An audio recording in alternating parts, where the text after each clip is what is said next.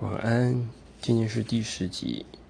那今天去上了说话课，叫做风格讲述力。那会看到这个，主要是因为 T 的两个演讲，叫做罗君红老师的演讲。那也是因为进了这行业务的行业，想要去去学习如何说话，开始去是注意说自己说话这件事情。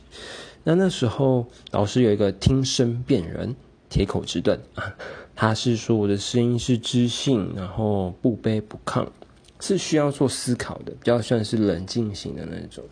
那反而好像就觉得跟业务这个行业有点冲突，因为我不知道为什么我自己觉得自己一直在拉扯啊，最近就是很奇怪，好吧，就这样。